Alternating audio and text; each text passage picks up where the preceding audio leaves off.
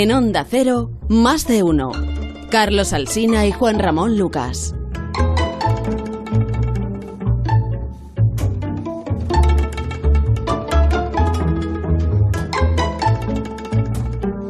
Las 9 y 19 minutos de la mañana del viernes, una hora menos en las Islas Canarias.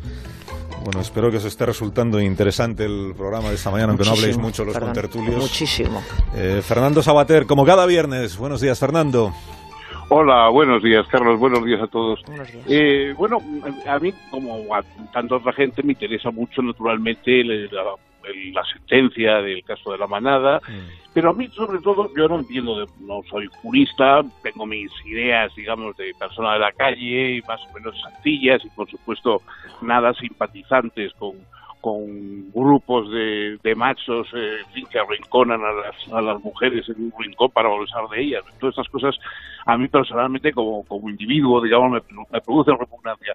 Ahora, lo que me parece más asombroso son las reacciones públicas que ha habido. Por ejemplo, la cantidad de gente que ha salido a la calle eh, viendo que a pesar, bueno, aunque no haya habido una heridas ni haya habido una expresión de amenazas concretas y tal, según dice la sentencia, eso es una violación porque es un abuso de poder, un abuso de fuerza, etcétera.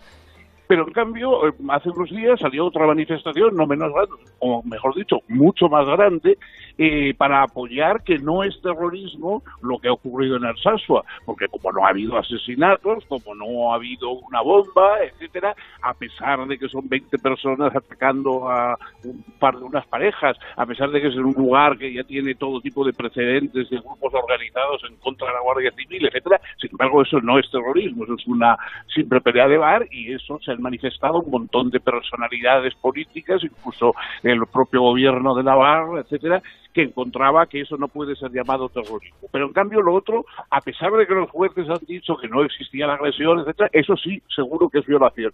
Hombre, yo lo que me pregunto es cuántas personas habrán estado en las dos manifestaciones, a pesar de la contradicción que encierran.